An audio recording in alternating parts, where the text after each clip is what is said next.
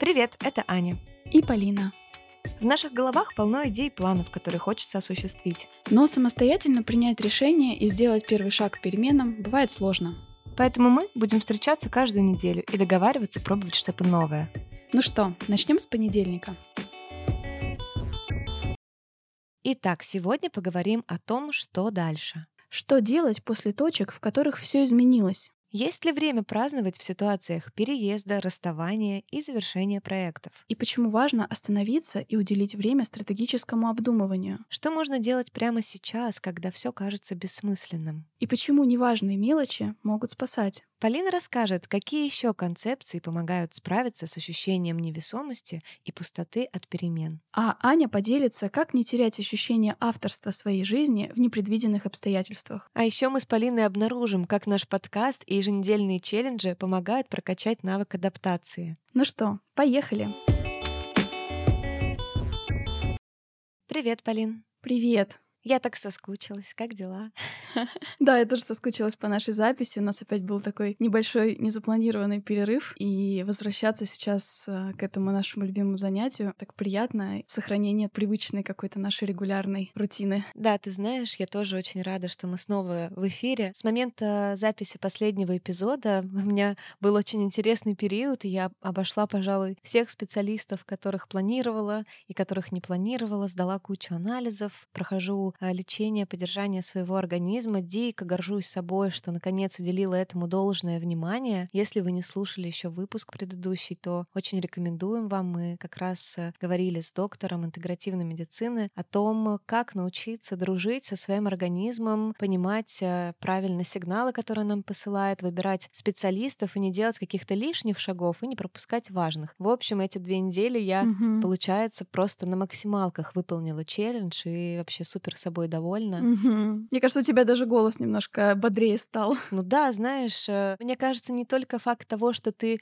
э, лечишься, как факт того, что ты делаешь что-то для себя, он очень э, наполняет. Да, слушай, это очень здорово, потому что где-то тоже как-то читала, одно из условий удовлетворения от жизни — это не просто получение результатов, да, того, что ты делаешь, а это еще просто понимание того, что ты делаешь все в том направлении, которое для тебя важно. И это, конечно, mm-hmm. сразу тоже окрыляет. Да, правда, были непростые непростые недели у меня немножко выстроилось все чуть-чуть иначе, чем я предполагала. В общем, внезапно для себя в октябре э, мы переехали в другую страну по многим обстоятельствам. Здесь мужу предложили место по работе, но это все равно было крайне неожиданно. И, в общем-то, на фоне того, что сейчас происходит вот в моей жизни, в твоей тоже, да, части, мы сформулировали такую тему на сегодня. Как быть после точек, в которых все изменилось в нашей жизни, да, такое условное, что дальше? Когда что-то пошло не так, когда переехали, расстались э, с партнером, сменили работу, место жительства и прочее. После таких ситуаций, да, как происходит адаптация, как быть после такого стресса, как мы сейчас справляемся, услышать потом и как вы тоже справляетесь, будет интересно. Да, ты знаешь, мне тоже супер актуально. Да, я думаю, в целом, на самом деле, начиная с 2020 года, тема того, что делать, когда что-то пошло не так, она супер популярна и актуальна среди большинства из нас. Даже не просто что-то, а все. Да, примерно все на каждом шагу. Ты знаешь, это не заканчивается, да, на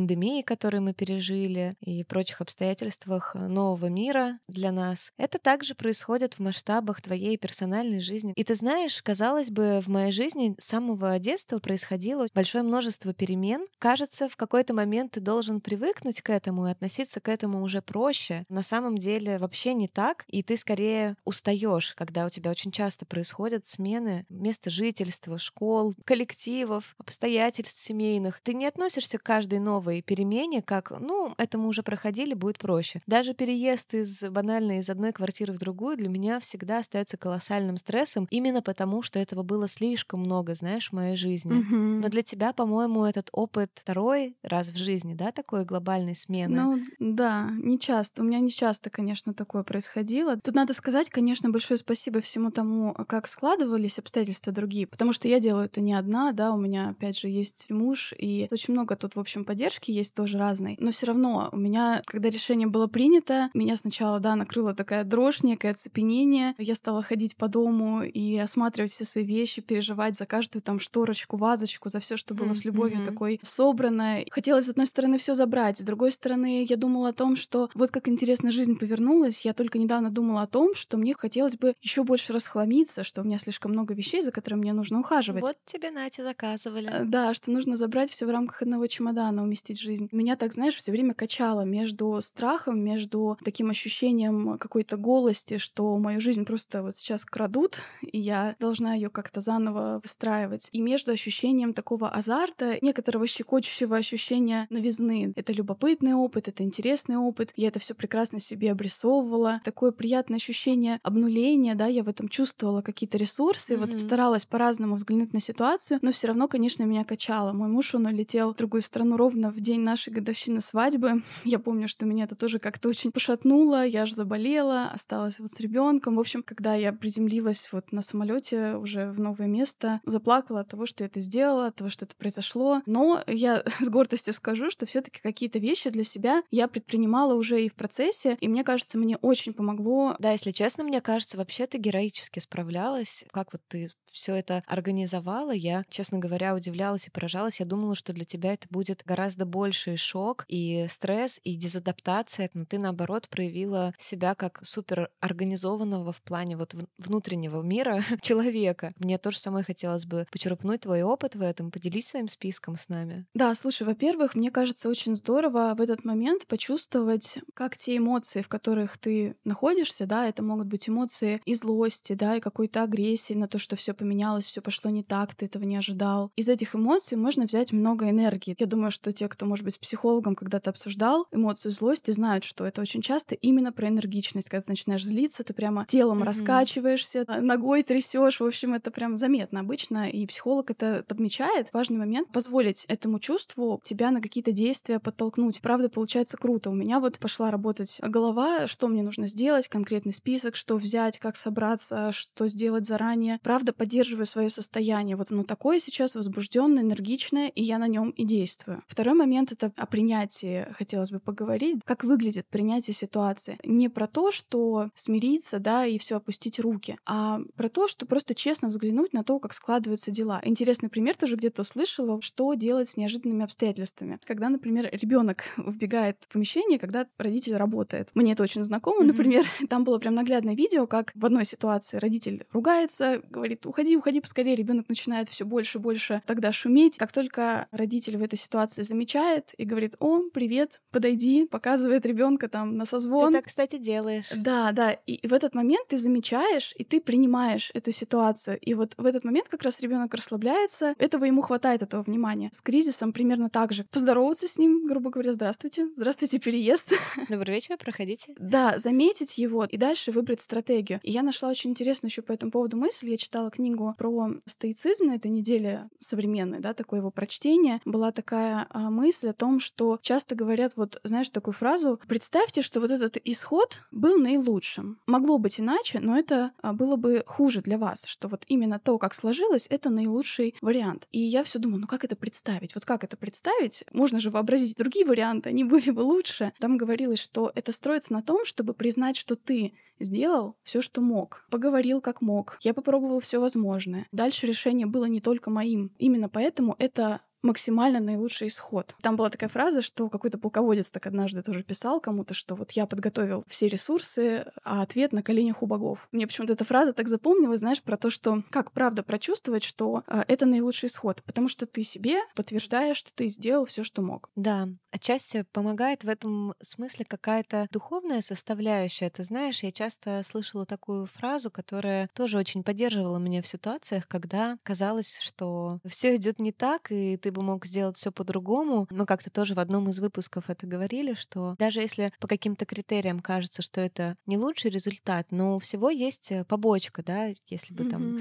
иначе немного обстояли дела, не факт, что ты бы справился с этой побочкой. И есть такая вот фраза из духовности, которая поддерживает очень. С тобой уже происходит то, чего ты на самом деле хочешь. Просто это еще не результат, а процесс. Ты можешь даже не понимать, что ты на самом деле идешь к тому, к чему хотел. Это не про перекладывание ответственности на какие-то обстоятельства. Это скорее о том, чтобы снять с себя чрезмерные ожидания, идеалистические какие-то представления о том, на что ты можешь э, влиять. Немножко так э, разубеждает тебя в хорошем смысле этого слова и помогает уже работать с теми обстоятельствами, которые имеются, потому что по большому счету не существует как таковых точек. Вот ты здесь, и теперь будет всегда так. Ты попадаешь в новую точку при определенных обстоятельствах, и дальше из этой же точки у тебя куча путей развития ситуации, развития твоего там, отношения к ситуации, самочувствия. По сути, этот выбор продолжается. И, кстати, в том числе про какое-то движение вперед, да, когда ты все хочешь лучшего какого-то результата, создать лучшие обстоятельства. Я тут такой лайфхак открыла. Иногда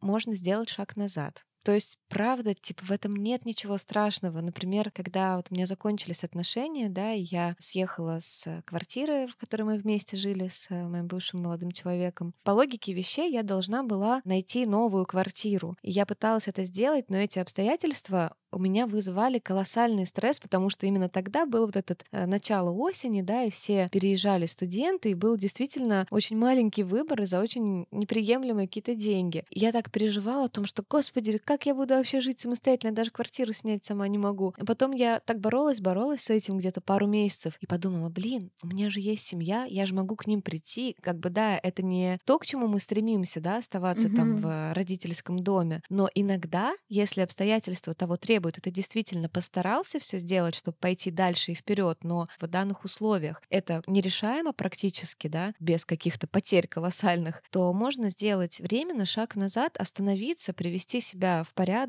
выбрать лучший момент и попробовать еще раз. Да, это про какое-то, правда, присоединение момента сейчас к чему-то большему, к смыслу, да, всего этого. Есть просто интересные такие методы по а, борьбе с травмой, исторически очень сформированные. Так люди делали не знаю, с момента своего существования практически, наверное. Три основных метода — это сообщество, то есть связь с людьми, да, который поддерживает. Второй момент — это различные ритмы, танцы, пение. И здесь опять же работает вот эта штука, о которой мы говорили в прошлый раз много, и нам откликались э, многие слушатели на эту мысль, что в исцелении многих травм очень здорово идти через тело к мозгу. Mm-hmm. И здесь очень помогает что-то ритмическое. Мы прекрасно знаем, как укачивается ребенок, даже когда уже довольно взрослого малыша ты жалеешь, как-то непроизвольно начинаешь его покачивать, когда обнимаешь. И есть э, даже специальные, можно подобрать для себя музыку, которая поддерживает вот это состояние покоя, в которой ритм 60 BPM, примерно ритм музыки, когда соответствует биению человеческого сердца. А можно найти такие подборки музыки. Вот Ой, прикольно. Действует успокаивающе, да. Третий момент, который помогает в этих состояниях, это истории, ценности, которые придают смысл. Это то, чем тоже я воспользовалась для себя. С самого начала, когда мы приняли это решение, я начала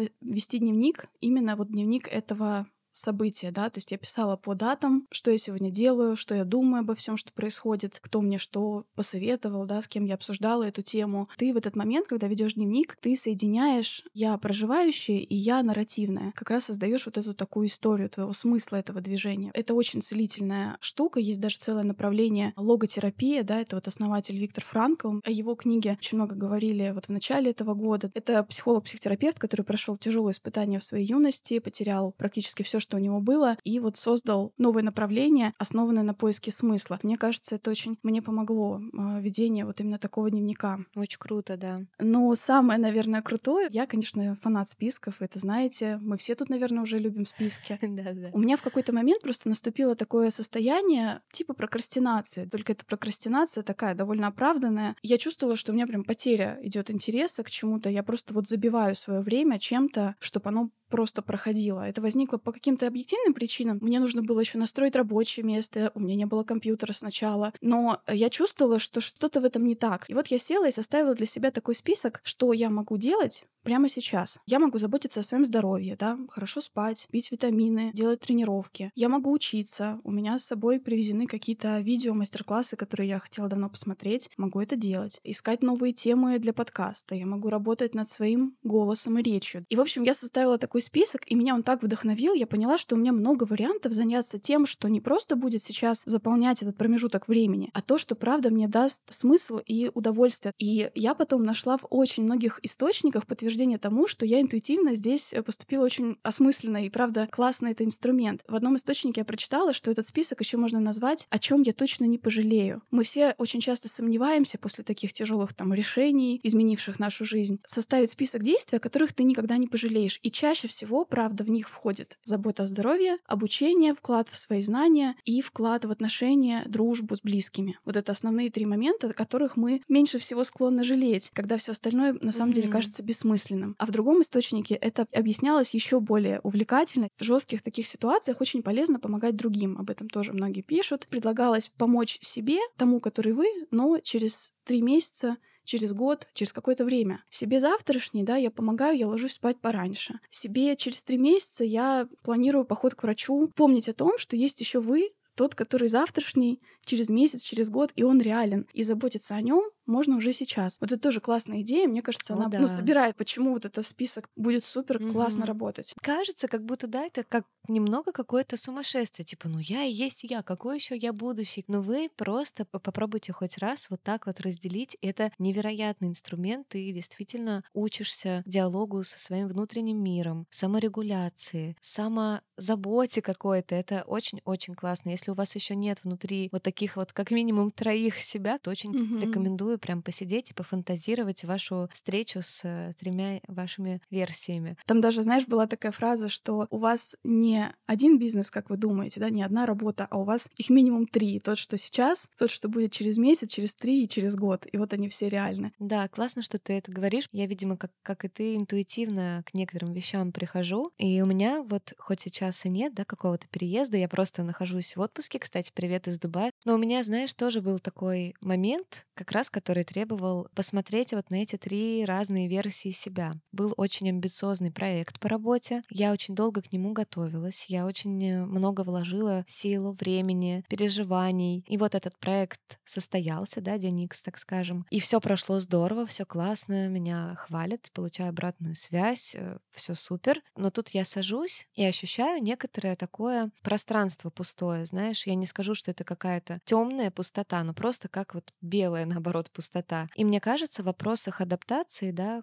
тоже имеет место быть обсуждение вот такой некоторой пустоты после важного поинта в твоей жизни. И вот я сижу такая, все прошло, все закончилось, все супер, но я почему-то плачу. Ну, отчасти из-за того, что просто выходит так стресс, который был накоплен, а во-вторых, потому что я дезориентирована в этот момент. Настолько моя жизнь была заполнена этим событием, мыслями о нем, планированием, действиями касательно него, что когда оно уже все реализовалось, а дальше дальше еще не намечен путь никакой, не намечены эти точки, и можно немножко испугаться, мне кажется. Ну вот я в тот момент, наверное, да, действительно испугалась. А что дальше, да? И он еще такой был амбициозный, что хочется дальше же еще что-то большее брать. Нам кажется, что когда закончился какой-то проект или этап, это определенная точка. А на самом деле это новая такая страница, где было бы очень классно провести некоторую ревизию того, что с тобой произошло, насчет чего ты больше всего волновался, какие волнения были оправданы, а на какие ты зря потратил время и нервы, что в следующий раз ты мог бы сделать по-другому, чтобы также да, сберечь э, себя, что было правильно и ты повторишь э, в будущем. Очень классно этому процессу уделить время, не проскочить это просто как очередная галочка в списке туду или дан, цель достигнута, ставим следующую цель, а выделить все-таки время на анализ и на стратегическую проработку дальнейших своих действий и даже в конце концов того, что вот когда это событие закончилось, принесло ли оно тебе удовлетворение, насколько ты собой гордишься, насколько ты доволен тем, что это было в твоей жизни. Да, слушай, вот у меня тоже есть один из больших таких страхов — это плыть по течению. То есть постоянно делать, да, как привык, не замечая как раз возможностей для оптимизации. У меня тоже просто был вот пример очень живой в момент, когда было принято как раз решение о переезде. Мне написал один молодой человек с навыками аудиомонтажа, обработки звука. Он тоже слушал наш подкаст, и, в общем, он хотел мне написать с предложением помочь как-то в этих вопросах. И дело в том, что у меня, правда, были некоторые вопросы касательно обработки, которые я хотела бы научиться делать быстрее, там, не вручную, а автоматически, да, но постоянно вот в этой этой череде рутины ты забываешь выделить время на то, чтобы сесть, разобраться, тратить время на то, чтобы сэкономить его в будущем. Меня всегда муж пытается этому научить, что нужно разобраться, получить владение инструментом, потому что можно делать поверхностно, но это не дает возможности что-то потом изменить. А владение инструментом дает. Мне этот молодой человек написал, угу. правда, дал классный совет. Я очень ему благодарна. Если он сейчас слушает этот выпуск, привет тебе. Правда, это было очень к месту. Правда, важно останавливаться, анализировать. Тоже такой вот еще живой образ этого. Некоторые тоже там психологи, коучи, в общем, они используют такую метафору, что наше сознание и подсознание — это как водитель и пассажир. И вот водитель подсознание, а пассажир на заднем сидении. Сознание просыпается на только 5-10% времени. Пассажир вот такой все время засыпает, в общем, на заднем сидении. Как только он засыпает, подсознание выруливает на свою привычную дорогу и едет. Сознание такой раз проснулось, так, мы что-то куда-то не туда едем, давайте вот туда. Уснула, а водитель опять повернул туда, куда ему привычно. И вот эти ситуации, которые заставляют тебя проснуться, ты вынужден анализировать, менять направление. Поэтому они ценны. Нас иногда вырывает из этого состояния сна, да, какой-то, может быть, визуальный образ, образ, книга, фильм, общение с каким-то человеком. В общем, эти ситуации нужно ценить. Мы этот опыт, на самом деле, очень любим. Да, ты знаешь, я вот тоже сейчас э, нахожусь в отпуске и замечаю, что как важно действительно периодически выпадать из своей привычной жизни и своей рутины. Рутина прекрасна, рутина помогает нам чувствовать себя в своей тарелке, что можно особо не задумываться, да, делать те вещи, которые ты привык, ты знаешь, как это сделать, где и так далее. Но когда ты оказываешься вдали от дома, в непривычных для тебя обстоятельствах, это невероятная возможность подумать о глобальном. Я поняла вот сейчас, находясь в отпуске, что все мои какие-то значительные перемены в жизни были сопряжены сопряжены как раз с периодом, когда я выпадала из рутины и оказывалась очень далеко от дома и в непривычных для себя обстоятельствах. Именно в эти моменты я писала по пунктам, расписывала, где я на сегодняшний день нахожусь, да, вот как будто отсылаясь туда, в свой дом, и куда я хочу mm-hmm. прийти, отсылаясь как раз в место,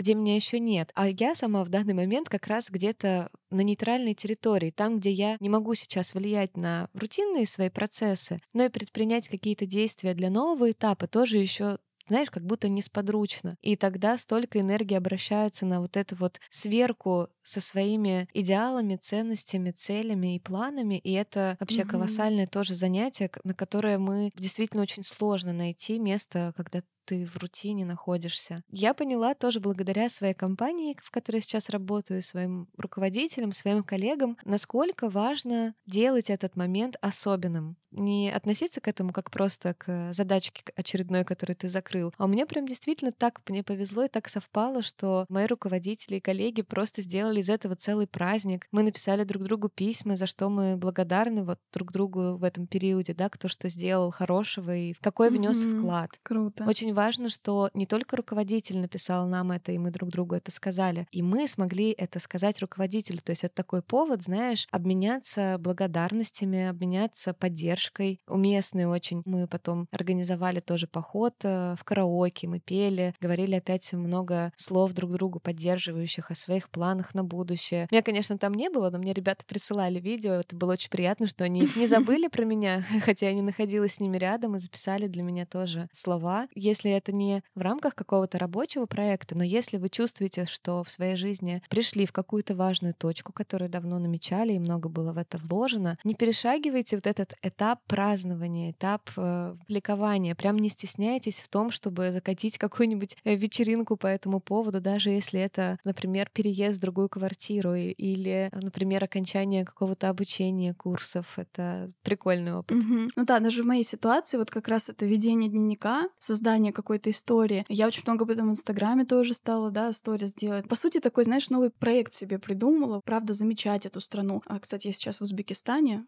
э, в Ташкенте. Всем привет, кто слушает нас оттуда. Анализировать, да, запоминать, может быть, новые слова, знакомиться с кухней. Ой, мне это очень нравится, что ты делаешь. Продолжай.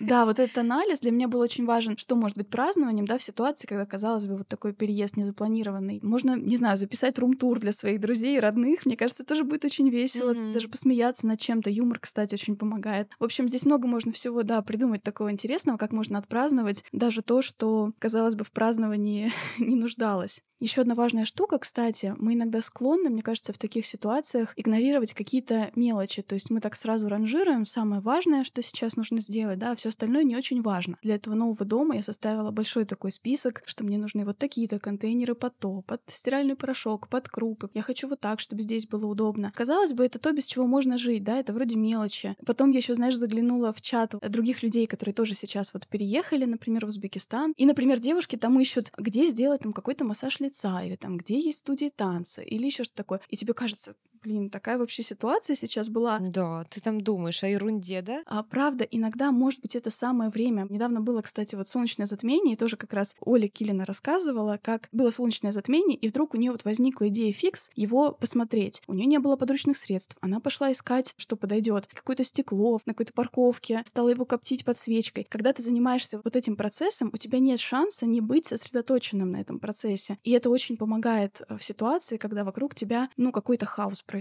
И вот эти неважные мелочи вдруг оказываются очень помогающими, потому что на самом деле из 90% таких мелочей состоит наша жизнь. Да, действительно, когда мы очень переживаем, да, мы же очень много думаем, а жизнь — это не только думание, но действительно движение, какое-то действие. Это очень прикольный пример с Олей, я тоже у нее это видела, умилилась. Она еще так сказала, что честно, я это делала не для детей, я для себя это делала. Да, да, да. Знаешь, еще замечала в отпуске или когда я меняю место жительства, классно обзаводиться какими-то знакомыми лицами и знакомыми местами. То есть вот я сейчас, например, да, в Дубае нахожусь, и здесь вокруг много разных кафешек, но завтракать я хожу в одно и то же кафе. Мне нравится там видеть одного и того же официанта с брекетами. Мне нравится, что я заказываю там один и тот же кофе. А, что-то, что ты привыкаешь делать в новом месте, и что для тебя такой а, якорек, островок э, безопасности, ощущение дома, да, и ощущение себя своим в этом пространстве, выбрать определенный магазин, куда ты будешь э, заходить и где тебя будут узнавать. Вот знаешь, наверное, такие мелочи, из этого в том числе и состоит наше такое гнездо, большое жизненное гнездо. Угу. Кстати, еще вот меня очень сильно вначале многое напрягало. Весь быт, да, приходится выстраивать иначе. Как сделать доставку, как э, зарегистрировать сим-карту, где найти линзы, которыми я пользуюсь и прочее. И, в общем, это все часто вызывает незапланированные траты, например. И я вот видела такую идею тоже в каком-то блоге. Девушка прям себе завела такую графу в расходах «Опыт». Это что-то, на что потрачены деньги именно потому, что она не знала, как это сделать проще или дешевле. И вот в, в новой стране это вызвало дополнительные траты. Мне кажется, на самом деле интересная штука. Вот правда, посмотреть это, это опыт. Прикольно, да. Вообще, вот в плане конкретики советы основные вот мои закончились, но мне еще помогали многие идеи, концепции, которые вот помогали как-то этот опыт выстраивать и структурировать. Вот, например, есть, да, известная концепция, может быть, тоже многие знают, я про нее даже как-то говорила, про антихрупкость. Это работа Насима Талеба. Он, по сути, ввел этот термин. Антихрупкость по его философии, она означает не просто устойчивость, не просто способность сохранить себя, а способность стать лучше после каких-то внезапных изменений что, например, чашка падает со стола, и она не просто не разбивается, а она становится крепче, наоборот, когда падает. Угу. И он говорит о том, что вот это свойство, антихрупкость, любит ошибки, определенный класс этих ошибок, и что многим системам в нашей жизни на самом деле нужна переменчивость и стрессоры. И мы, как люди, тоже мы такая антихрупкая система. В общем, вот эта концепция мне очень помогает. Еще мне очень помогла книга, которая называется «Когда все рушится». Она как-то исследует буддийские, по-моему, практики, медитации, очень таким бережным языком, то, что вот это состояние невесомости, которое происходит с тобой в этой новой точке. Или там мне, например, запомнилась фраза, что открывшись э, разрушению, ты находишь в себе неразрушимое. Или, например, если мы страдаем, это вовсе не значит, что что-то идет не так. Мы склонны думать, что когда мы чувствуем боль, что-то было не в порядке. Но дальше автор объясняет, что страдание — это часть жизни, и мы не обязательно испытываем его, потому что сделали что-то не так. Ну, в общем, много было каких-то, знаешь, таких мыслей очень mm-hmm. приятных, согревающих и поддерживающих. Ты знаешь, я полностью тебя поддерживаю. Это такие важные фразы, потому что когда у меня тоже происходили сейчас такие перемены, которые были сопряжены с большим количеством стресса, грусти, тоски, печали, всех самых таких темных окрасок нашего настроения, очень пугающее чувство, что ты совершаешь какую-то ошибку, что ты куда-то не туда свернул, отдался каким-то обстоятельствам, и они теперь тебя, знаешь, как вот швыряют, как вот тебя, когда волной накрывает, и тебя там перемешивает с песком, с водой, все это везде заливается, и ты не можешь никак э, преодолеть. Мне, знаешь, долгое время было ощущение того, что у меня все под контролем, и это меня успокаивало так думать. Вдруг меня закрутило вот в этой самой волне, круговорот. И мне было так сложно чувствовать, что тебя несет куда-то какой-то поток, и ты не, знаешь, куда он тебя принесет, ударит об камни или ты просто утонешь, это на самом деле очень деструктивные мысли и ощущения. И все мои друзья пытались найти в этом смысл, пытались найти в этом мое влияние, да, но мне не сильно это помогало, потому что действительно я столкнулась с тем, что иногда просто с тобой случаются неприятности, и все, и нету этого какого-то высшего смысла, мистического и магического проведения, но важно эти неприятности не отрицать, Важно вот такие акценты расставить, что это не что-то происходит, а сейчас происходит моя жизнь. Так много сил уходило на то, чтобы отделить эти обстоятельства от себя, а на самом деле большую силу и больше служит тебе убеждение, что это моя жизнь сейчас происходит, а не какие-то mm-hmm. со мной обстоятельства. Так, знаешь, поддерживает, и действительно ты перестаешь барахтаться и сопротивляться, пытаешься поймать эту волну. По-другому совершенно начинает играть с тобой mm-hmm. разум. На самом деле, ты сказала сейчас очень важный момент, что я именно в своей жизни, сейчас происходит моя жизнь. Это один из компонентов жизнестойкости. Вот есть такой тест жизнестойкости, я, может быть, оставлю на него ссылку, я его тоже уже прошла. Она складывается из трех компонентов, и один из них — это как раз вовлеченность в свою жизнь. А второй момент — это контроль, да, то есть э, возможность контролировать какие-то аспекты ее жизни и уверенность в том, что ты можешь влиять на то, что с тобой происходит, хотя бы в малом. Третий момент, третий элемент этой жизнестойкости, ну вот в русском переводе его называют принятие риска, а в оригинале это на самом деле звучит челлендж. И это о том, чтобы уметь воспринимать mm-hmm. жизнь как вызов, понимать, что не все идет гладко, и эти челленджи принимать. Я когда прошла этот тест, у меня вот по первым двум параметрам был такой средний результат, а по последнему был максимальный. О, ничего себе, неожиданно, кстати. И я подумала, что, наверное, к ощущению челленджа меня все эти два года готовил наш подкаст. Кстати, да. Вот эта тренировка в том, чтобы бросать себе вызовы даже в небольшом, а видишь, в такой ситуации оказалась очень подготавливающей, очень важной. Поэтому я вдвойне вот ценю все то, что мы тут с тобой делаем и обсуждаем, потому что это правда mm-hmm. готовит вот к этим ситуациям и учит на них смотреть, как на вызов, с которым стоит посвоиться и как-то его для себя переработать. Мне кажется, это а, очень классно. Да, слушай. Блин, действительно, получается, мы натренировались. И я вот сейчас ты это сказала, и я поняла, что в моей жизни наш подкаст, он весь сам по себе челлендж. Челлендж продолжать и не останавливаться, челлендж регулярности, челлендж концентрации, челлендж выходить к партнерам и предлагать какие-то условия, не стесняться и знать себе ценность. Каждая неделя, да, которая первый год, мы каждую неделю реально бросали себе вызов. И это казалось вроде как небольшими шагами, но некоторые, правда, были сложные. Например, сесть и написать письмо родителям, да, со всеми там своими обидами высказать, расхламить и дом, избавиться от кучи вещей, за которые ты полжизни держался. Спросите друзей, кем они тебя видят, попробовать что-то в этой деятельности. Ну, в общем, невероятно. Просто нельзя даже отрицать того, как э, сильно нам помогает вот эти вот маленькие еженедельные челленджи, э, которые мы делаем с тобой и со своими слушателями. И если вы все еще не перешли от прослушивания подкаста к действиям, просто попробуйте, правда. Начните с понедельника с нами какой-то новый вызов и посмотрите, что из этого получится. Ой, как я люблю, когда у нас получается какое-то открытие совершить в ходе записи записи всегда, да, эмоции да. такие настоящие, очень классно. Ну и как раз, раз мы заговорили, да, про челлендж, давайте попробуем сформулировать, что мы предлагаем на этой неделе попробовать. Во-первых, вы, конечно, можете взять любой совет из того, что мы говорили ранее, про создавание истории, проведение дневника, про список и прочее. Но вот э, что хочу нового попробовать я, что я еще не делала, дневник благодарности. Мне кажется, мы ни разу не брали эту практику а, вдвоем. Да. Кажется, когда-то что-то подобное было, но никогда не поздно повторить и подойти к этому еще и с новой точки. Вот я нашла в одной книге доказательный метод, как работать с дневником благодарности. Важный фокус, да, за что нужно благодарить, расставлять акценты на людях, которые есть в твоей жизни, и ситуациях, которые с тобой случаются. Там есть пошаговый алгоритм, вспомнить какое-то обстоятельства, записать, что случилось, включая какие-то детали, описать, что вы тогда испытали в этой ситуации и объяснить, какие обстоятельства сложились, чтобы эта ситуация стала возможна. И записывать так вот желательно в течение недели хотя бы по одному событию, а можно по три события в день, если хочется, если есть время, да. Это помогает замечать не только позитивные события сами по себе, но и черты характера свои, и навыки, и также внешние факторы, да, людей, с помощью которых эти события стали возможными. Это правда такая глубокая благодарность благодарность и к себе, и к людям, которые вокруг. Еще один вариант, который там был для благодарности, это супер практика, прям мурашки побежали. Попробуйте вспомнить людей, которые помогли вам полюбить хорошее, что растет в вас. Те, кто любили вас и желали вам наилучшего. И если хотите усилить эффект от этого упражнения, то можно написать прям письмо этому человеку, что поменялось в твоей жизни благодаря ему. И, может быть, даже захочется прочитать ему вслух. Вот, вот это, говорят, это повышает самочувствие твое буквально на месяц, если не на три, вот по исследованиям. Короче, вот эти практики благодарности, мы сформулируем это все в телеграм-канале нашем обязательно, в других соцсетях, чтобы вы могли по этой инструкции это попробовать. Я прям вот предвкушаю, хочу, мне кажется, это будет супер целительно. Да, это очень мило, я уже, уже представила вот это вот все, как я буду писать, у меня уже глаза на мокром месте, если честно.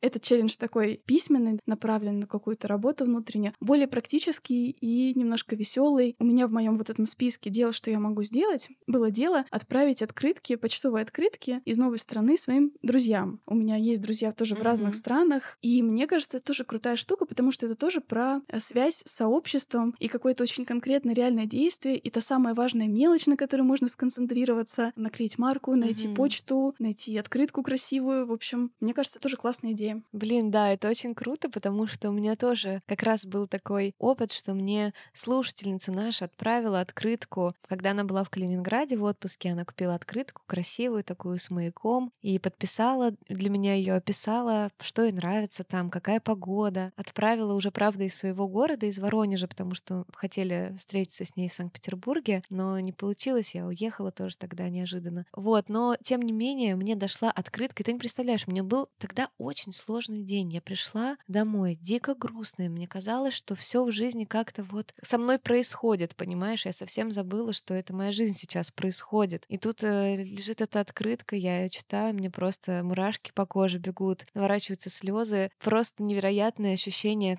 что какой-то человек, он о тебе подумал, взял ручку, выбрал для тебя открытку, написал что-то, отправил на почту. Но это даже вот то, что для тебя кто-то это сделал, придает невероятный ресурс и ощущение того, что все это не просто так, это твоя жизнь, в ней всегда есть место чему-то прекрасному, теплому, общему. В общем, да, челлендж очень крутой. И случайному. И случайному, да, просто случайной радости, класс. Я даже думаю, что нам стоит сделать, вот помимо поста об этом выпуске, стоит сделать отдельный пост в Телеграме, и давайте, может быть, кто вот уже чувствует у себя желание, ресурс поделиться вот этим классным состоянием, и у кого, может быть, уже есть открытки, вот я, например, человек, который любит покупать просто красивые открытки и держать их дома на всякий случай, давайте прям обменяемся, может быть, там в э, комментариях адресами, кто хочет э, получить, кто хочет отправить, давайте там такую движуху устроим, мне кажется, это будет здорово, потому что что очень классно почувствовать себя общими сквозь все границы, которыми мы сейчас, может быть, разделены. Блин, это очень интересно будет. Да, я обожаю вот это вот наше общение со слушателями. Вероятная энергетика. Спасибо за то, что в чате очень активно участвовали в конкурсе. И вы выбрали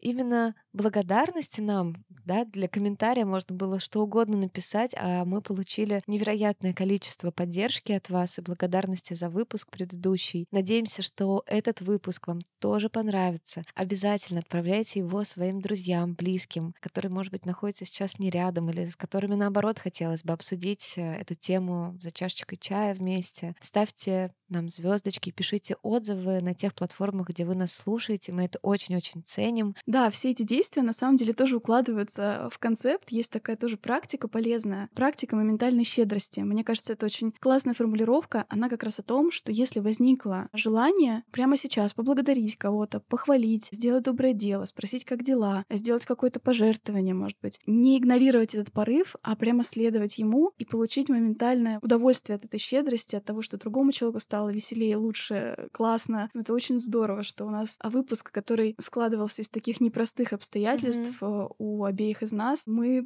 привели к такой классной, позитивной ноте. Вообще здорово. Да. Ну что ж, приходите к нам в Телеграм общаться, рассказывайте о своих э, точках, в которых вы вдруг ощутили, что нужно какое-то новое прочтение вашего дальнейшего этапа жизненного. Если вы столкнулись с новыми обстоятельствами, делитесь э, любыми историями. Мы всегда рады, когда вы открыты, и у нас очень теплая, дружественная обстановка, где можно получить общение и поддержку. А мы вас целуем, очень сильно любим. Оставайтесь с нами. Пока-пока. Пока!